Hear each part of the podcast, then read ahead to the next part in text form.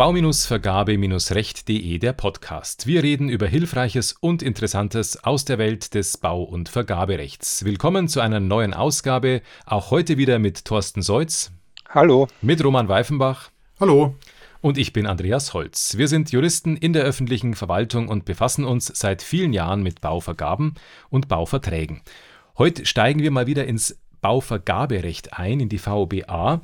Und da wollen wir mal mit einem Thema heute beginnen, das eigentlich ein paar Grundlagen zunächst mal betrifft, nämlich die Eignung eines Unternehmens. Wenn ich da mal Paragraph 6 der VBA mir anschaue, dann steht da drin, öffentliche Aufträge werden an fachkundige und leistungsfähige, in Klammern geeignete Unternehmen vergeben. Und dann in Paragraph 6 Absatz 2 der VBA heißt es, ein Unternehmen ist geeignet, wenn es die durch den öffentlichen Auftraggeber im Einzelnen zur ordnungsgemäßen Ausführung des öffentlichen Auftrags festgelegten Kriterien erfüllt, die Eignungskriterien. Und dann führt die VOBA zu diesen Kriterien einiges aus, dann kann man weiterblättern, dann stößt man auf den Paragraph 6a, wo es dann um Eignungsnachweise geht. Und dann in Paragraph 6b geht es um die Mittel der Nachweisführung und da heißt es zunächst mal in Absatz 1, der Nachweis kann wie folgt geführt werden. Ziffer 1 durch die vom öffentlichen Auftraggeber direkt abrufbare Eintragung in die allgemein zugängliche Liste des Vereins für die Präqualifikation von Bauunternehmen e.V. in Klammern (Präqualifikationsverzeichnis). In der Ziffer 2 dieses Absatzes steht da noch drin, dass der Nachweis über die Eignung auch durch Vorlage von Einzelnachweisen geführt werden kann. Wir wollen heute mal über die Ziffer 1 reden, also das heißt über Eintragungen ins Präqualifikationsverzeichnis und wir haben zu dieser Thematik, Thorsten, eine interessante Entscheidung gefunden. Genau, es ist eine Entscheidung, die eigentlich schon wieder fast zwei Jahre alt ist und die überraschenderweise, fand ich, auch in den Fachmedien gar nicht so viel Aufruhr ausgelöst hat, obwohl da durchaus sehr, sehr interessante Aussagen drin stecken. Und ich würde euch vielleicht einfach mal den Sachverhalt vorstellen und ja, dann mal diskutieren, was ihr glaubt, wo es hingegangen ist und wie der Fall dann letztlich entschieden wurde. Der Fall betrifft die Bundesfernstraßenverwaltung die hatten Erneuerung von Fahrzeugrückhaltesystemen ausgeschrieben und hatten dann in einem Eignungsformblatt eine Formulierung drin, die ja, auf die es dann auch ein bisschen ankommt. Da hieß es dann verpflichtende Eignungsnachweise. In Klammern dahinter, Angaben sind immer vorzunehmen, soweit das Unternehmen nicht PQ qualifiziert ist. Und dann hat man auf einer folgenden Seite die einzelnen Nachweise, die man will, also Referenzen, sprich, äh, welche Baumaßnahmen haben die Unternehmen bereits abgewickelt, detailliert aufgezählt, was man da für Anforderungen stellt. Und dann hat da ein Bieter teilgenommen, hat seine PQ-Nummer abgegeben. Die Vergabestelle hat beim PQ-Verein die Unterlagen angeguckt und hat gesehen, ja, da liegen drei Referenzen drin. Aber von den drei Referenzen passen nur zwei zu den Vorgaben, die wir in diesem Eignungsformblatt gemacht haben und haben dann gesagt, den schließen wir aus. Haben dann auch konsequenterweise gesagt, wir haben ja Unterlagen da, drei Stück. Von den dreien passen nur zwei, deswegen darf ich auch nicht nachfordern, weil wir haben ja was bekommen. Es ist also, es fehlt nicht, es ist nur irgendwie falsch und haben dann den Ausschluss durchgezogen. Und das hat sich der Bieter nicht gefallen lassen. So, das ist erstmal die spontane Reaktion bei euch. Ich, ich merke Ihre Reaktion so ein bisschen, ja, okay, der Fall klingt ja erstmal relativ selbstverständlich. Ähm, oder wie ist euer erster Eindruck? Naja, spontan habe ich jetzt erst einmal den Eindruck, dass ich unseren Zuhörern erklären muss, was Fahrzeugrückhaltesysteme sind. Das hast du jetzt sehr schön gesagt als ehemaliger Autobahner. Ähm, wir reden bei Fahrzeugrückhaltesystemen von dem, was jeder Autofahrer am Straßenrand als Schutzplanken kennt. Nein, der Autofahrer sagt Leitplanken dazu, aber jetzt äh, tue ich den Ingenieuren weh. Ich nenne es Schutzplanken und ich glaube, davon sprichst du, Thorsten. Ja, ich finde es ganz spannend. Äh, ich versetze mich jetzt mal in die Bietersicht. Ich würde sagen, was um Gottes Willen habe ich denn falsch gemacht? Denn ich drücke es mal ein bisschen formalistisch aus, so wie du es gerade geschildert hast, war die Bitte oder das Verlangen nach, ähm, nach den ganzen Informationen, unter anderem auch Referenzen, an die Bedingung geknüpft, nicht in der PQ-Liste zu stehen. Und ich stehe ja in der PQ-Liste, also ist die Forderung ja gar nicht an mich gerichtet. Dann würde ich doch erst einmal sagen, das ist doch alles wunderbar. Ich erfülle die Nummer 1, also den 6b Absatz 1 Nummer 1. Ich äh, sage, ich verweise auf PQ und mehr ist ja bei mir gar nicht gefordert. Andreas, oder übersehe ich was?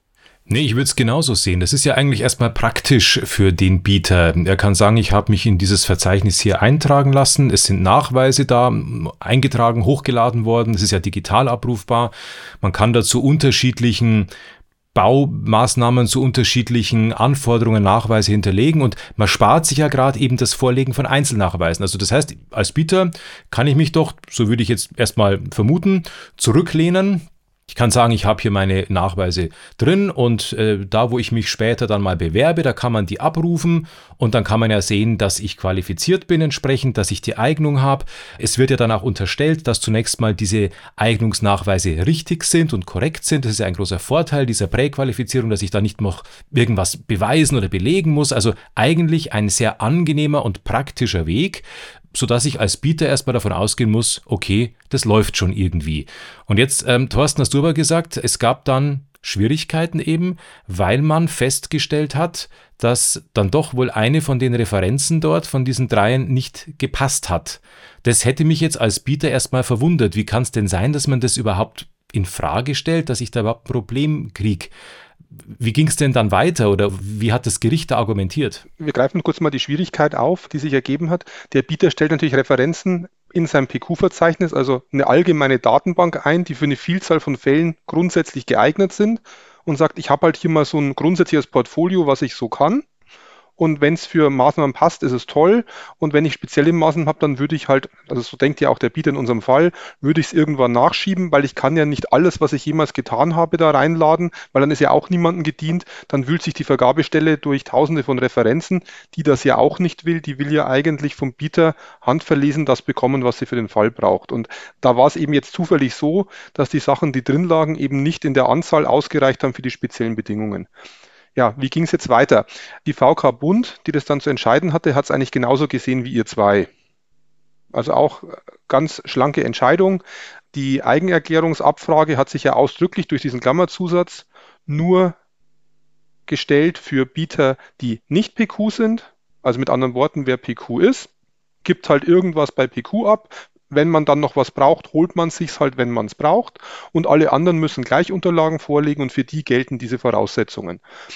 Und die Vergabekammer des Bundes hat dann auch noch, ja, schon auch festgehalten, dass es eine gewisse Ungleichbehandlung ist. Sprich, BQ-Bieter hätten dann den Vorteil oder haben den Vorteil, sie müssen erstmal keine Unterlagen abgeben und wer nicht präqualifiziert ist, der muss halt sofort mit richtigen Unterlagen anrücken und diese vorlegen.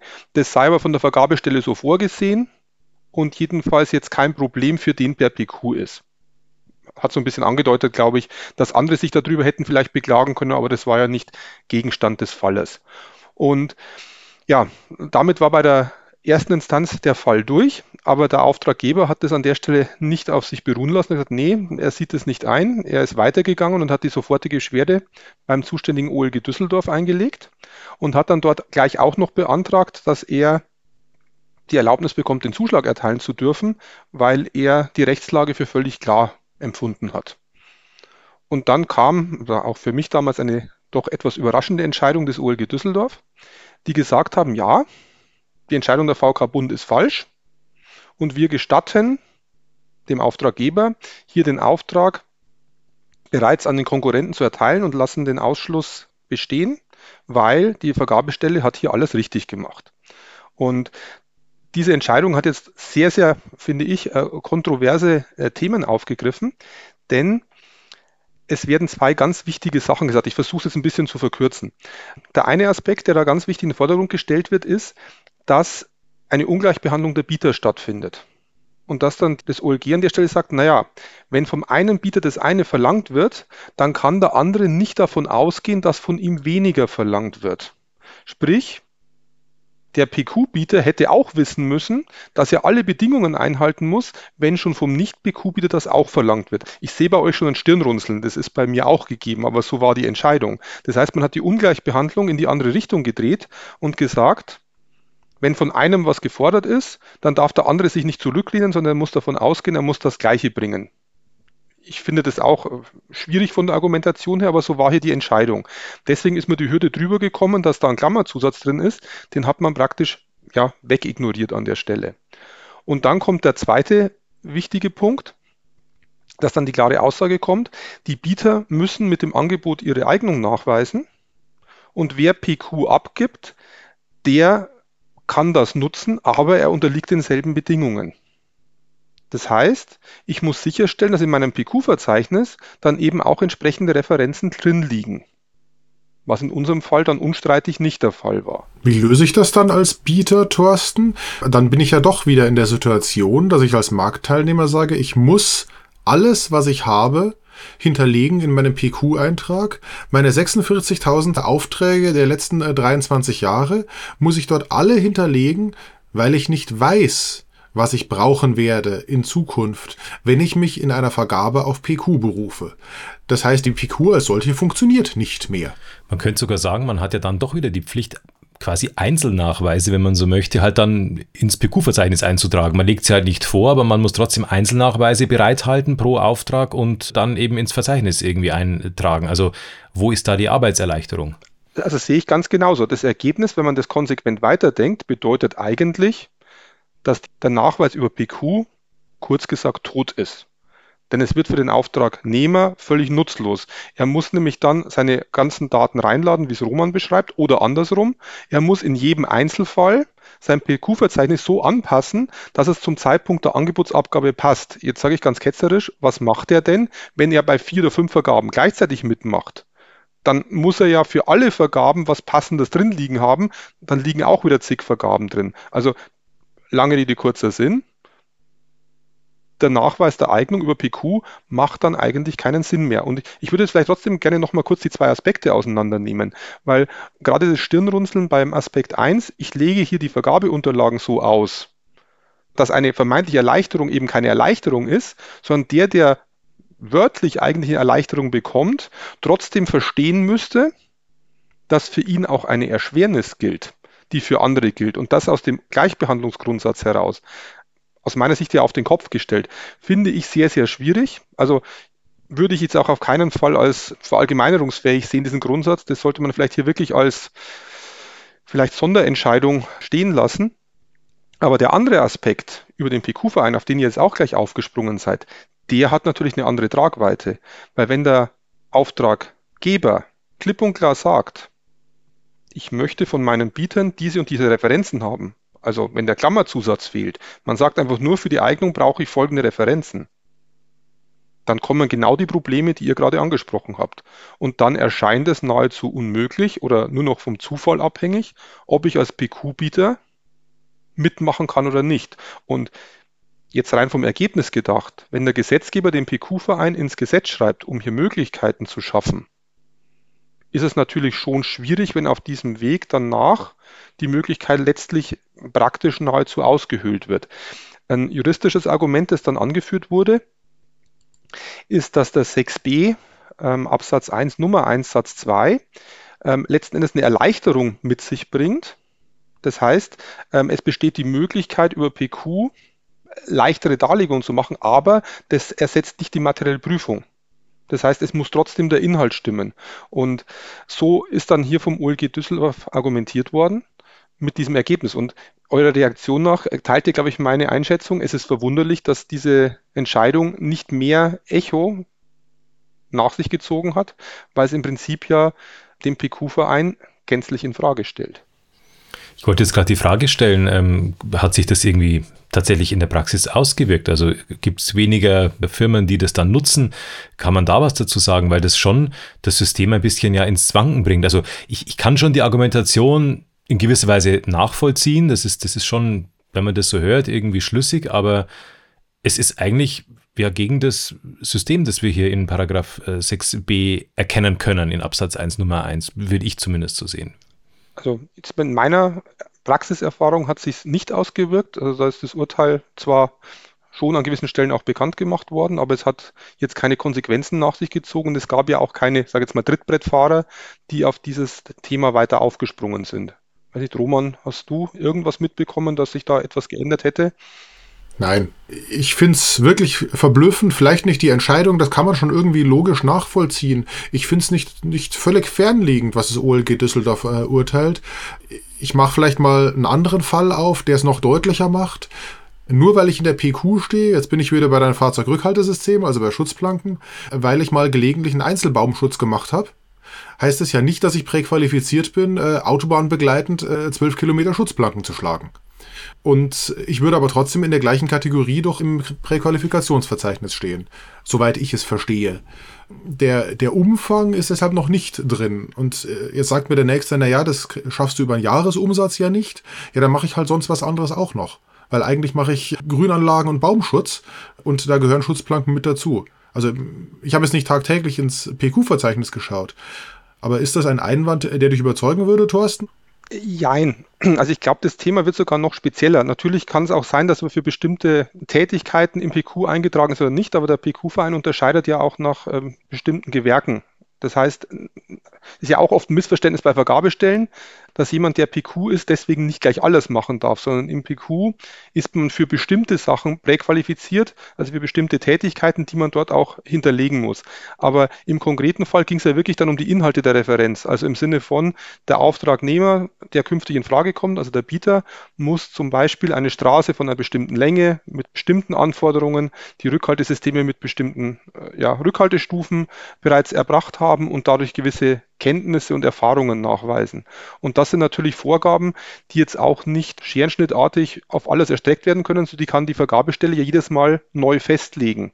Und insofern kann der Bieter sich gar nicht abstrakt auf alles vorbereiten, was eine Vergabestelle irgendwann haben möchte, also ich denke jetzt hier auch mal an den Hochbau, wenn ein Architekt halt schon mal eine Kirche geplant hat und schon mal eine Schule und irgendwann mal eine Uni und irgendwann mal ähm, ein altes Bauernhaus saniert hat oder was weiß ich, dann kann der alle Referenzen reinlegen. Aber welche Referenz der konkrete Auftraggeber dann im Einzelfall braucht, das weiß natürlich keiner vorher.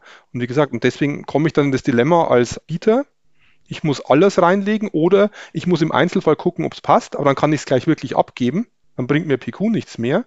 Oder ich schmeiße einfach alles rein und die Folge für die Vergabestelle ist, die sitzt da und dann heißt es für die suchen, ob ich irgendwas finde. Und das ist nicht was, was eine Vergabestelle mit Sicherheit nicht möchte, denn PQ soll ja die Vergabe erleichtern und nicht erschweren. Und deswegen ist das Ergebnis dann schon, ja, glaube ich, an manchen Stellen schwer verdaulich. Und wie gesagt, und dieser zweite Aspekt der, der Ungleichbehandlung, ich glaube, da tut man sich schwer, der Argumentation zu folgen, weil wenn der Wortlaut halt entgegensteht, dann würde ich wie die VK sagen, wenn es eine Ungleichbehandlung gibt, dann müsste sich halt der beschweren, der ungleich behandelt wird, also in dem Fall vielleicht die PQ-Bieter und sagen, Leute, kann nicht sein, warum muss mein Konkurrent weniger machen als ich, fühle mich ungerecht behandelt. Aber andersrum zu sagen, dass der, der die Vorteile bekommt, nicht davon ausgehen darf, dass das für ihn geschriebene gilt, weil es für andere nicht genauso gilt, den Schluss finde ich zwar vielleicht gerecht, aber juristisch schwierig. Uns hören ja viele Praktiker zu. Was kann man jetzt für den Praktiker, für den Bieter, der sich beteiligt am Verfahren, so ja auf den Punkt gebracht aus diesem Urteil ableiten? Was wäre eine Empfehlung? Also immer vorher mal schauen, welche Referenzen man wirklich im PQ-Verzeichnis drinstehen hat, ob die auch zu dem konkreten Anforderungsprofil passen, wäre wahrscheinlich ein so ein Tipp. Oder was willst du noch vorschlagen? Wie sollte man sich da verhalten, um da auf Nummer sicher zu gehen? Also ich finde es schwierig, aus diesem Urteil direkte Rückschlüsse zu ziehen, weil wenn ich das Urteil jetzt äh, voll ernst nehme und komplett umsetze, dann müsste ich dem Bieter ja fast raten, immer alle Unterlagen selbst abzugeben und allenfalls ergänzend auf PQ abzustellen, um auf Nummer sicher zu gehen. Und wie gesagt, das entspricht, glaube ich, nicht dem, was eigentlich gewollt ist. Aber man kann generell jedem, der präqualifiziert ist, nur raten, regelmäßig reinzugucken, ob die Unterlagen passen. Denn wir können diese Überlegung jetzt noch in andere äh, Richtungen übertragen. Wenn dort irgendwelche Bescheinigungen drin liegen, Handelsregisterauszüge, irgendwelche sonstigen Nachweise, die ein bestimmtes Erstellungsdatum haben und beim PQ-Verein wird zwar regelmäßig auch mal nachgefragt, ob diese Sachen zu aktualisieren sind, aber halt nur in regelmäßigen Abständen. Wenn der Auftraggeber jetzt an einer anderen Stelle aber zum Beispiel einen Handelsregisterauszug fordert, der nicht älter als vier Wochen ist, und bei PQ liegt einer, der drei Monate alt ist, dann müsste ich mit denselben Grundgedanken, wie ich gerade rangegangen bin, auch sagen, ja, der Bieter fliegt raus. Also wir können jetzt vielleicht noch diskutieren, ob in manchen Vergabeordnungen dann vielleicht auch mal eine falsche Angabe korrigiert werden darf, ist ja auch ein Thema für sich. Aber im Prinzip hat dann jemand was abgegeben, was nicht den Bedingungen entspricht. Ein Nachfordern wird auf jeden Fall schwierig, weil es ist ja etwas da und es fehlt nichts. Und das ist ja von eigentlich von beiden Instanzen hier bestätigt worden. Wenn man dann konsequent weiterdenkt, dann komme ich halt auch Richtung Ausschluss. Also das ist jetzt gar nicht in Frage gestellt worden, weil es liegt dann halt nichts vor.